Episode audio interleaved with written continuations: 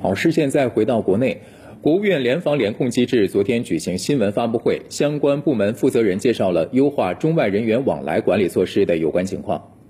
总量明显的上升，一月八号到十二号，全国移民管理机构日均检查出入境人员是四十九万人次，